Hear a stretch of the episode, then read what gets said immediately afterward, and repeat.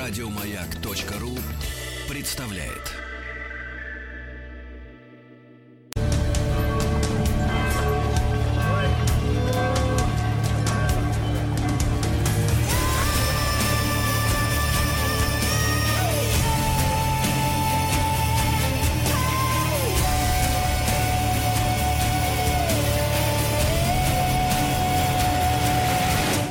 История и болезни.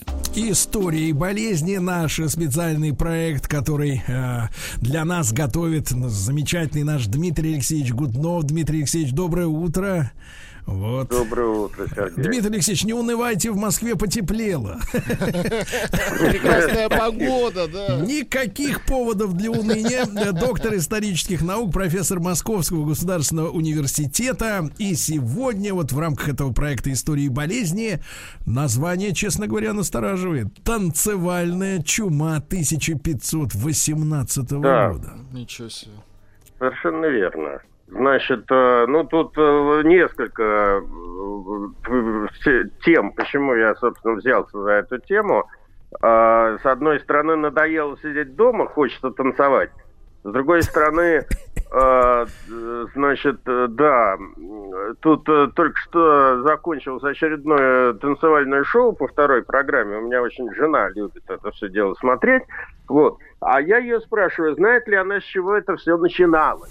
Она не хочет знать, естественно. Я хочу до нее достучаться. А, Дмитрий Алексеевич, а тут вот, знаете, будет- будет-. Да, Дмитрий Алексеевич, тут будет уместно нашим коллегам все-таки, раз уж так вы сами э, вызвались. А за кого болела супруга из участников? Уж не... Черт его знает, я, я не знаю. Я, я как бы в этом деле не Видите? участвую. Видите, вот можно Вот, мужчину она- обвинить в том, что он не интересуется личной жизнью жены.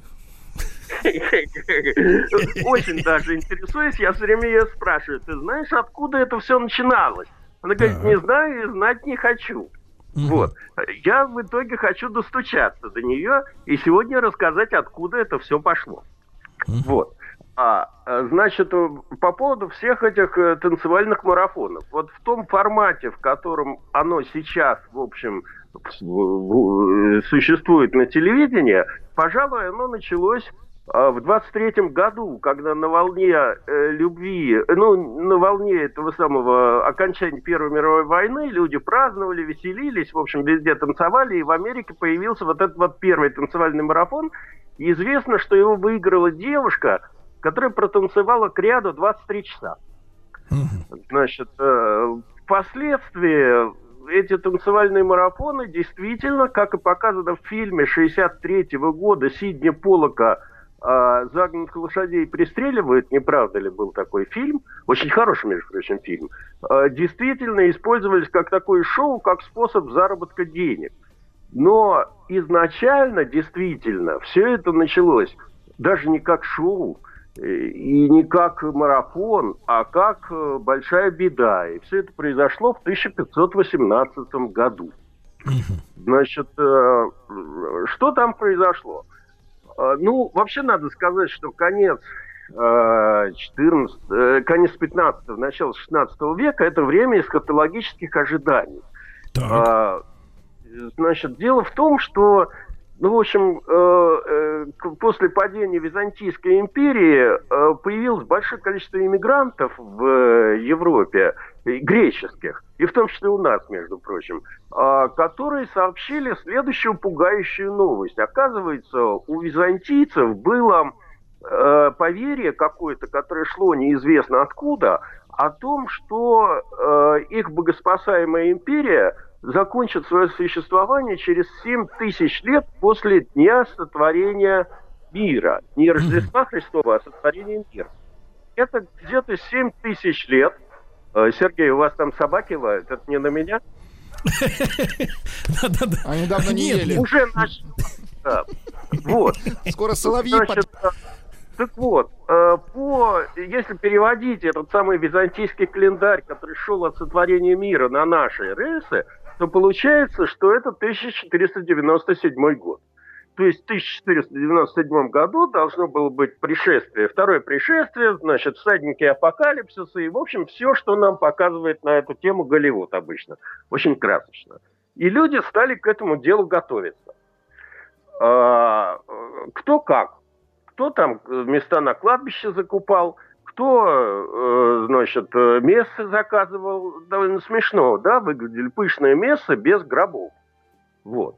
А, кто-то пытался на этом деле заработать, открывали образовательные курсы «Привет, самоизоляция», как вести себя правильно на страшном суде и тому подобное. Э, тема очень увлекательная. Мы к ней еще вернемся, на, наверное, на следующей передаче, но посмотрим. Но э, ясно, что в преддверии появления всадников апокалипсиса, значит, э, все искали какие-то приметы, которые указывали бы на начало конца света. И одна из этих примет – появление каких-нибудь неизлечимых и неизвестных болезней. Э, ну, тут я даже не могу сказать, э, что было первичным, понимаете? Ну, вы знаете, Чехов хорошо написал, да, если ружье висит на сцене в первом акте, то в третьем акте оно должно выстрелить. Если большое количество людей что-то ожидает, то неминуемо что-то должно произойти. Э, мы с вами это обсуждали, когда про наше смутное время говорили, когда там полнаселение страны ожидало появления счастливо спасшегося царевича Дмитрия, он появился. Вот. А, ну и тут произошло то же самое. Вот как раз, значит, э, дело происходило в эм, Страсбурге. А, да, в Страсбурге. И был у нас э, э, этот, эм, значит, в 1518 году некая женщина, известная как фрау Трофея, она вышла на улицу вдруг летней жарой, неизвестно в какой то день было, и стала беспричинно танцевать. Неплохо. А, значит, э, причем, э, как бы... Как вы думаете, понимал, профессор, а, э, профессор, в каком стиле? В присядку пошла. Да, но поскольку она танцевала без партнера, я думаю, что она просто кружилась в неком танце. Я бы не назвал это танцем, потому что, насколько я понимаю, люди, которые ее окружали и смотрели на это все, Э, естественно, тут собралась огромная толпа зевак, которая не понимала, что происходит. Они на нее тыкали пальцем, показывали. Они не видели в ее глазах э, какой-то радости. Женщина, значит, конвульсивно двигалась, э, не могла остановиться. Ее пытались остановить. Значит, но она вырывалась и продолжала танцевать. А, к, к этому она, к, к тому же она разбавляла эту пляску разного рода бессвязными криками, повизгиваниями и не останавливалась э, ни на минуту в течение шести дней, не отдыхая ни днем, ни ночью. Э, танец прерывался только когда она теряла сознание. Не напоминает вам музыкальное шоу, это танцевальное шоу? Марафон, да. Э, зрители, значит, крутили пальцем у виска, там, ну, хохотали, гоготали, ну, как обычно это делает толпа. Но на следующий день всем стало не до смеха. Э, когда к ней присоединились сначала 10 человек, потом 15, потом 30, сначала соседи, потом, э, значит, жители там этого одного квартала, потом соседние улицы. В общем, Таковых э, набралось в течение там недели около 400 человек, которые, значит, начали беспрестанно танцевать до упаду на улицах Страсбурга без музыки, без песен и доводили себя до изнурения, а некоторые говорят даже до смерти.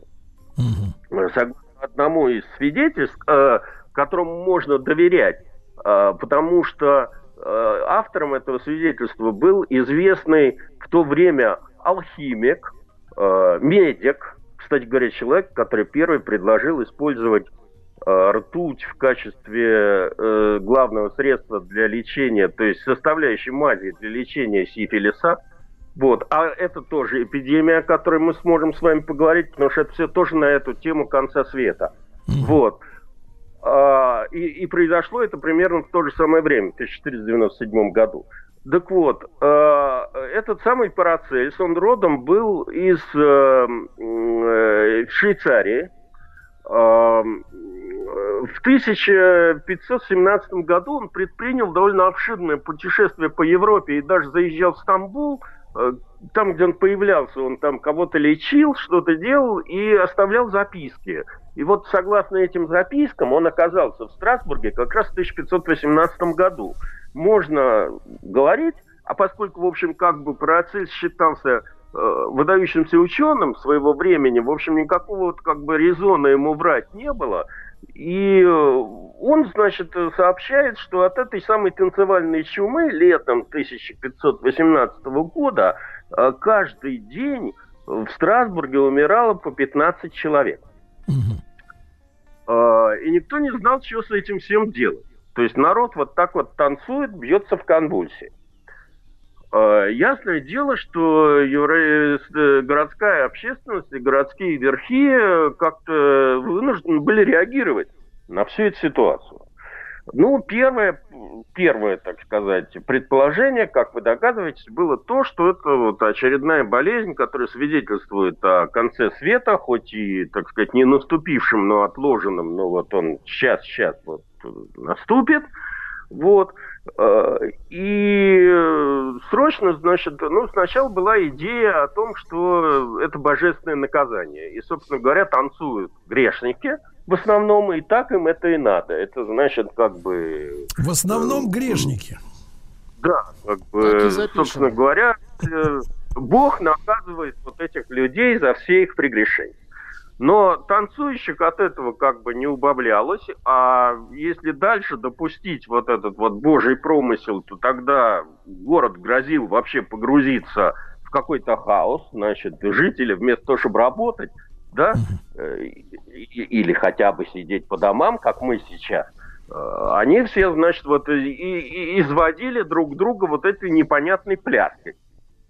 И тогда все-таки на первый план вышла какая-то, э, ну, то есть вызвали это, как скулапов местных, в том числе Парацельса, и они стали судить и рядить, в общем, как бы решать, что, что делать. В итоге долгих обсуждений они постановили довольно смешной диагноз, что происходящее является болезнью, вызванной горячей кровью. И, соответственно, э, значит, лечить ее надо кровопусканием. Э, ну, по тем временам это была очень модная процедура. Это либо пиявок ставили, либо кровь пускали там в разных видах. Дмитрий Алексеевич, а, а вот для, для исцеления сколько надо было слить-то вот из человека? Вот это я вам сказать не могу. Я, я просто не знаю, как это все решалось, сколько крови. Видимо, как человек переставал, так сказать, не имел понемногу. Брали от веса, Сергей. Да, температура у него падала. Вот.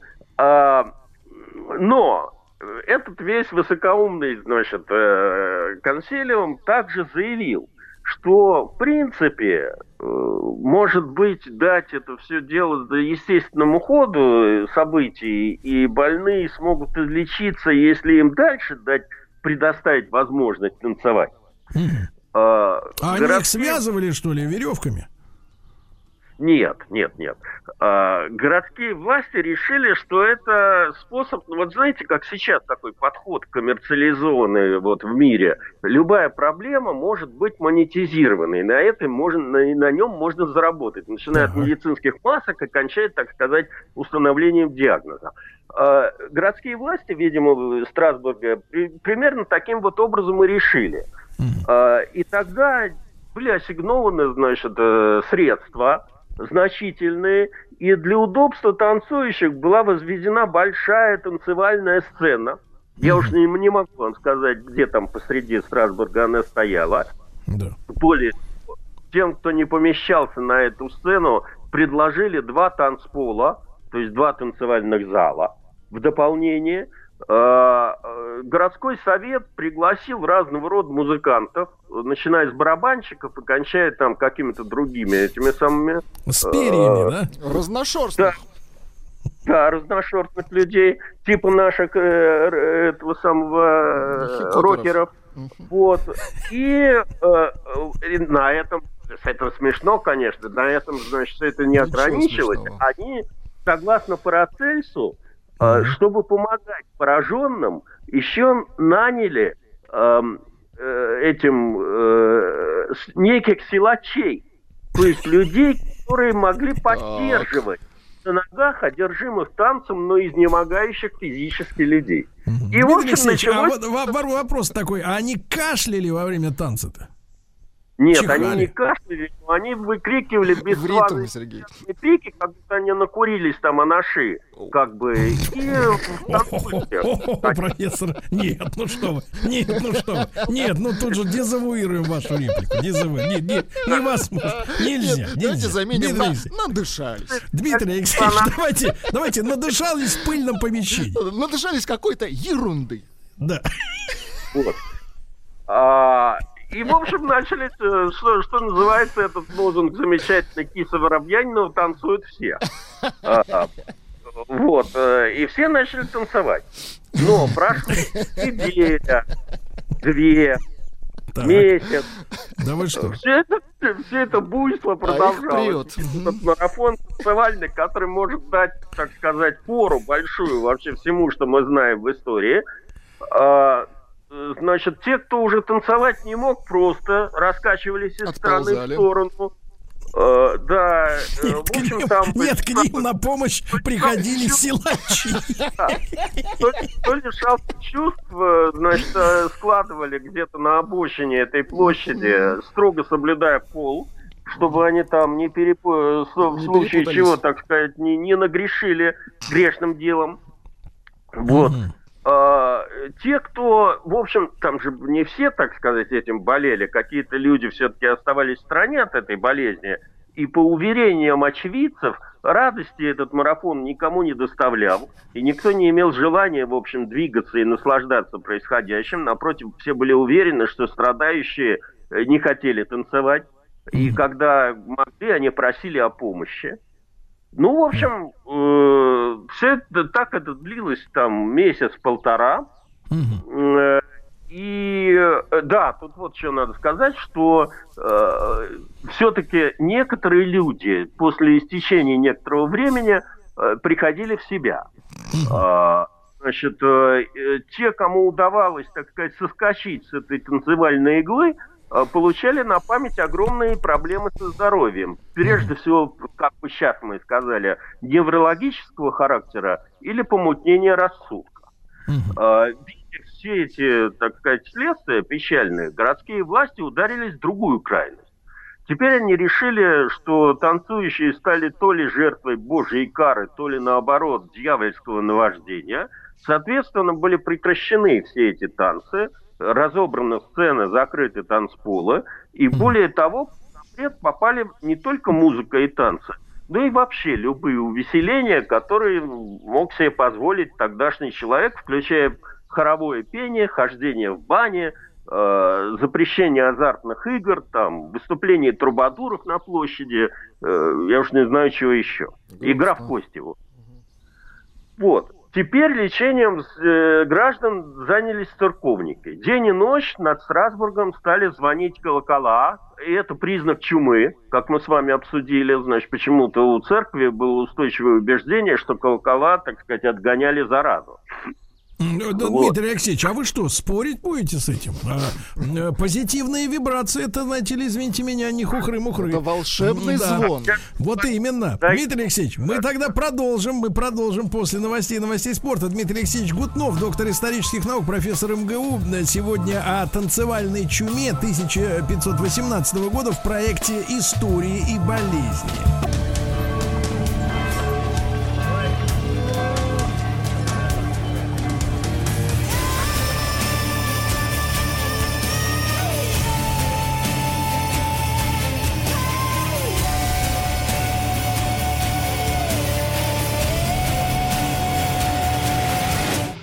История и болезни. История и болезни Дмитрий Алексеевич Гутнов, профессор МГУ с нами по-прежнему на прямой связи. Да. Сегодня речь о танцевальной чуме 1518 года. Дмитрий Алексеевич, один маленький да. вопрос по поводу контекста. А в принципе, вот в то время, начало 16 века, танец э, считался чем-то греховным, богомерзким. Вот, э, так сказать, поясните, пожалуйста. Ну, вообще говоря, люди танцевали, как-то танцевали и веселились, поэтому народные танцы они имели место быть. но на публичных таких вот танцев, как бы, я бы сказал, остерегались, потому что они действительно были церковью порицаемы. Хотя... Просто, просто Дмитрий Алексеевич, э, всем известна же статья, да, там Горького про джаз, э, вот, э, и да. он вот эти вот негритянские кривляния называл, ну, не, несмотря на то, что как ну, бы вроде. Негритянские кривляния это отдельная песня, а у нас тут это борьба в церкви, церковь как бы, она, при том, что она, в общем, признавала пение, но она довольно э, к танцам относилась ну, да. с большим подозрением, как бы. Да. Вот. Так вот, э, если продолжить мой рассказ, то пока там звонили колокола, проходили разного рода крест, крестные ходы и тому подобное, эта вся бесовщина стала распространяться за пределы Страсбурга. А, и вот, например, есть такое сообщение, что в Ахен прибыли толпы диковинных людей и отсюда двинулись на Францию существа обоего пола, вдохновленные дьяволом, рука об руку танцевали на улицах, в домах, в церквах, прыгая и крича изо безо всякого стыда. Изнемогшие от танцев, они жаловались на боль в груди и, утираясь платками, причитали, что лучше умереть. И длился так довольно долго, Дальше я, значит, вынужден сказать, что какого-то реального противоядия, вот как бы это сказать, медицинского э, найдено не было. В итоге в аналах, значит, там, этого, по-моему, каких-то страсбургских, страсбургских монастырей э, была найдена запись, э, по которой какой-то клирик, значит, высказал мнение – что э, от подобной бесовщины спасает только одно средство – обращение к святому Виту, э, храм которого находился не так далеко, в пещере недалеко от города Саверн, и вот только, значит, там обращение к нему э, позволит э, избавить от этой самой чумы. Я тут хочу сказать, что, в общем, кто такой был святой вид, мы, конечно, по церковному преданию знаем, но в исторических хрониках э, сведений о нем нет. Якобы он был э, сыном высокопоставленного римского сенатора из Сицилии, который в детстве при, э, стал христианином и обнаружил в себе э, качество, он, в общем, умел изгонять бесов. Чем и занимался? Чем привлек к себе внимание властей римских – правления императора Диоклетиана, который был гонителем христиан, в общем, был арестован и должен был бы, вообще говоря, быть отдан съедение диким зверям, но из-за того, что у Диоклетиана был сын там с каким-то помешательством умственным, то его отправили в Рим, э, чтобы, может быть, он поможет каким-то образом. И этот вид, значит, изгнал бесов из сына Диоклетиана – Диоклетиан его вроде как простил, но потребовал, чтобы тот поклонился римским богам. Тогда праведник отказался это делать. Его таки арестовали и отдали на съедение львам. Львы не тронули святого, и тогда его сварили в кипящем масле. Э, и за это, собственно говоря, католическая церковь э, его признала святым. Дмитрий Я Алексеевич, а вот э, можно к вам вопрос-то как к историку. А, а зачем в масле-то варили? Честно говоря, я не знаю, но Я любая... имею в виду выбор, выбор э, именно масла, а не воды или еще чего-нибудь ну, это технологии, видимо, такие. Диоклетиан, Диоклетиан вообще был гонителем христиан и выдумал для них самые изуверские э, эти способы лишения жизни. Mm. Добавьте к этому, что римская толпа, она всегда была падка до хлеба и зрелищ, да и вообще публичные казни в мире, они прекратились не так давно по крайней мере, в нашей стране, так это вообще последняя публичная казнь была в тысяче, э, ну, этих, э, как ее, Петрошевцев, когда расстреливали. Вот. А, ну, в Европе чуть пораньше, но все равно она была не менее кровавой в этом самом традиции. Поэтому э, тут было сочетание, как бы, вот, казни христиан и вот такого вот шоу кровавого. Так вот, э, я это все рассказываю к тому, что в средние века по неясным причинам на сегодняшний день сначала в Германии, а потом в других странах Европы возникло устойчивое убеждение, что можно обрести здоровье, танцуя перед вот статуей или иконой святого Вита, особенно в день его именин. Вот это поверье получило очень широкое распространение в народе, а для некоторых эти станции, эти танцы просто стали манией. То есть они вот э, танцевали вокруг этой э, икон бита. Может быть, они таким образом, э, ну что ли, э, давали волю своим там внутренним, своей внутренней потребности к танцу. Я не знаю. Ну, в общем, танцующих этих людей стали забирать в храм святого Вита. Там их э, окровавленные ноги обували в некие красные туфли с деревянными подошвами и заставляли, сцепившись друг с другом, ходить по кругу, вокруг деревянной статуи святого. Якобы через несколько недель, согласно хроникам, неконтролируемые конвульсии прекращались. Через несколько недель? Да. Но я повторяю, эпидемия в этот момент вышла за пределы Страсбурга, и еще несколько лет она бушевала в разных землях э, Европы. Э, то затихая, то начиная. И поэтому для историков медицины и не только историков, э, в общем, остается большой вопрос. Что это было э, на самом деле? Понимаете? Э, ну, если, так сказать, добавить про этого святого Вита, Э, вспышки вот этой вот непонятной болезни, которые не раз посещали отдельные местности Европы, привели к тому, что э, миф о святом Вите как исцелителе от болезни сменился э, мифом о Вите как суровом обличителе грешников, который наказывает этих грешников тем, что насильно заставляет танцевать по этому поводу э, святой вид, он постоянно фигурирует вот в окружении вот этих вот танцующих грешников на иконах и на картинах 16-17 веков. Вот. А теперь по поводу причин этих безумств. А, значит, э, как бы до сих пор не установлено, что это было на самом деле а почему вдруг, э, то есть исторических свидетельств о том, что жители отдельных местностей в Европе в первой половине там, 16 века вдруг ни с того ни с того в одночасье пускали, пускались в пляс, довольно много. Поэтому, если не быть сторонниками там этого самого концепции исторической Фоменко и Носовского, которые считают, что все, что мы знаем, то 17 века было выдумано более поздними этими авторами. Угу. Вот. А, мы не можем отрицать, что это было. Теперь, значит, э, что же это было? А, из всех этих э, разного рода книг по истории медицины наиболее распространенным объяснением данной напасти является предположение, что танцевальная чума была спровоцирована эргоцизмом – отравлением человека алкалоидами спорыньи. Спорынья – это такие психотропные грибы, которые паразитируют на стеблях ржи или пшеницы. Я смотрю, а, Дмитрий ну, Алексеевич, у вас большая справочная литература есть на любую тему. Ну, стараюсь все-таки, маяк это... Да. А как же, а как же они, как же они, эти паразиты-то проникали в людей-то?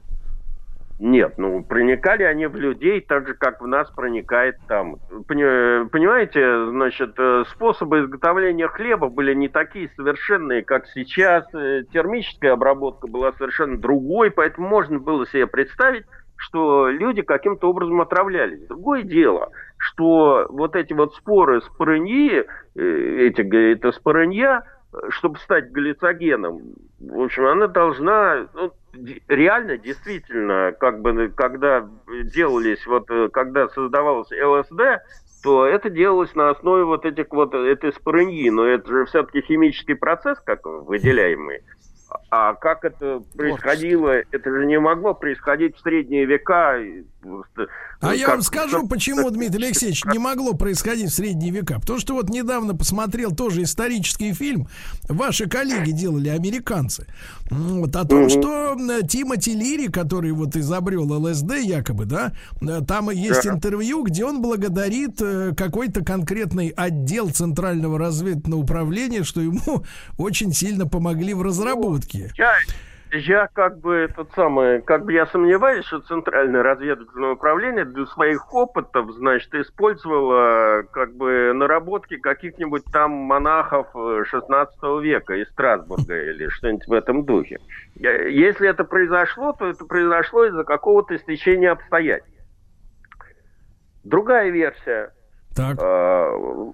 Э, ну, можно считать танцевальную щену продолжением того массового психоза, который вот происходил на рубеже 15-16 века по поводу э, ожидания конца света. То есть вы э, хотите сказать, что люди просто э, группами сходили с ума? А как мы знаем, из кота Матроскина только гриппом вместе болеют, а с ума сходят поодиночке.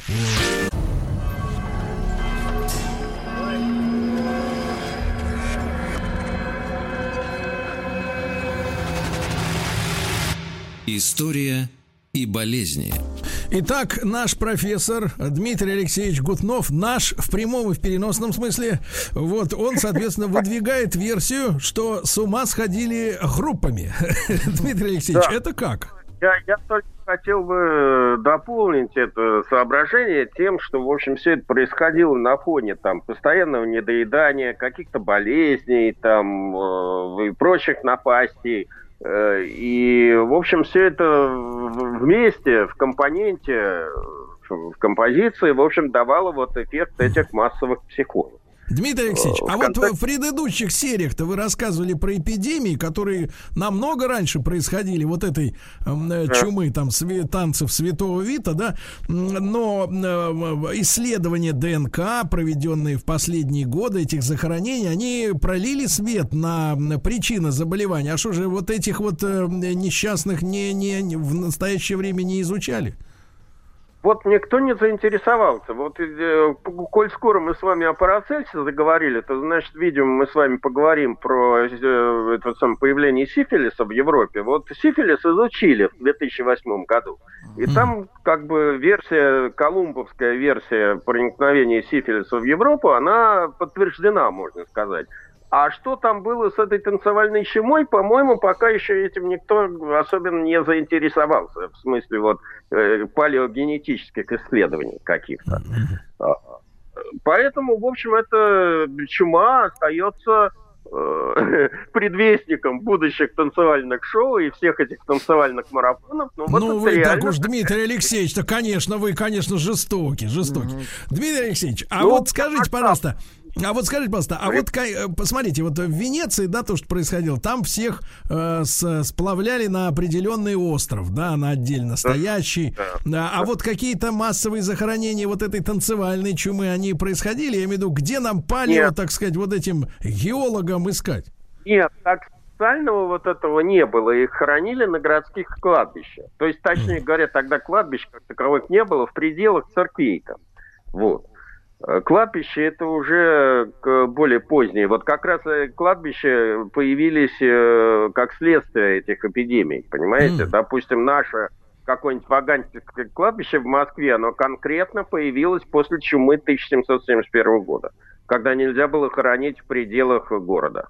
Вот. Mm-hmm. А с танцевальной чумой они как, как бы речь вот о такой эпидемиологической, то есть что это будет некие физические язвы и тому подобное не было, поэтому хоронили просто на кладбище. А способ заражения-то так тоже не остался изучен, остался а неизученным? Понятно. Поэтому, то есть, либо это люди собрали некий урожай, каким-то образом обычным для себя этот урожай обработали, но в силу каких-то климатических природных причин, там, значит, произошли при изготовлении хлеба или чего еще, какие-то там процессы, которые, в общем, Э, приводили к тому, что люди просто конкретно ели галлюцогены некоторое время, и накопилось у них там все дело. Э, опять же, какие могут быть такие вот эти галлюцогены? Ну, мы знаем теоретически споринья, а что с ней должно происходить вот э, в средневековой печи, чтобы это все стало таким, мы не знаем. Вот. То есть они а, что ну, ж, или... килограмм, килограммами, что ли, эту спорынью ели-то? Вот я представить не могу. Известно, это были зерновые что своего рода такие да, для них. Не, не все этим заболевали, поэтому, значит, там, наверное, какой-то плотный, ну, на, на единицу веса какая-то там должна была быть достигнута эта концентрация, понимаете? А, Дмитрий Алексеевич, а тогда вопрос-то, смотрите, вы говорите, язв никаких не было, да, внешних, а почему тогда вообще чумой-то это назвали заболевание? А чумой тогда называли вообще любое массовое такое заболевание. Mm. Это свидетельствует скорее о том, ну, чума как болезнь, как такая вот вот такое несчастье. Угу. Вот. По-моему, так. Понимаю. Понимаю, Дмитрий Алексеевич. Ну вот видите, разъяснили нам эту историю, тут, да. Тут, тут вот специалист появился да. по поводу варки, разницы технологической а, в масле и в воде. Вот что пишет. Э, имеется в виду не спорыньи, а людей. Да, ч- людей, да, да, да. И, пи- пишет человек, у масла температура кипения выше, чем у воды, следовательно, интереснее, зрелищнее. Зрелищнее, ну это совершенно да. верно. Это, это вполне в духе Диоклетиана. Он, правда, да. в, конце, в конце концов сошел с ума окончательно, и удалившись отдел, по-моему, в конце жизни там капусту выращивал у себя на ну, острове. Ну, хорошо, молодец. Но это уже другая история. Нет, ну, это, ну это, Дмитрий Алексеевич, это садоводчество, тут греха-то нет. Агрономом стал. Но я смотрю, что вот наше сообщение сегодня звучит как предупреждение для э, хлеборобов, агрономов, да, специалистов по обработке от паразитов, э, значит, сельскохозяйственных угодий, людей, чтобы они с этой заразой поаккуратнее, как говорится. Со да? спарыньей. Да. Еще больше подкастов на радиомаяк.ру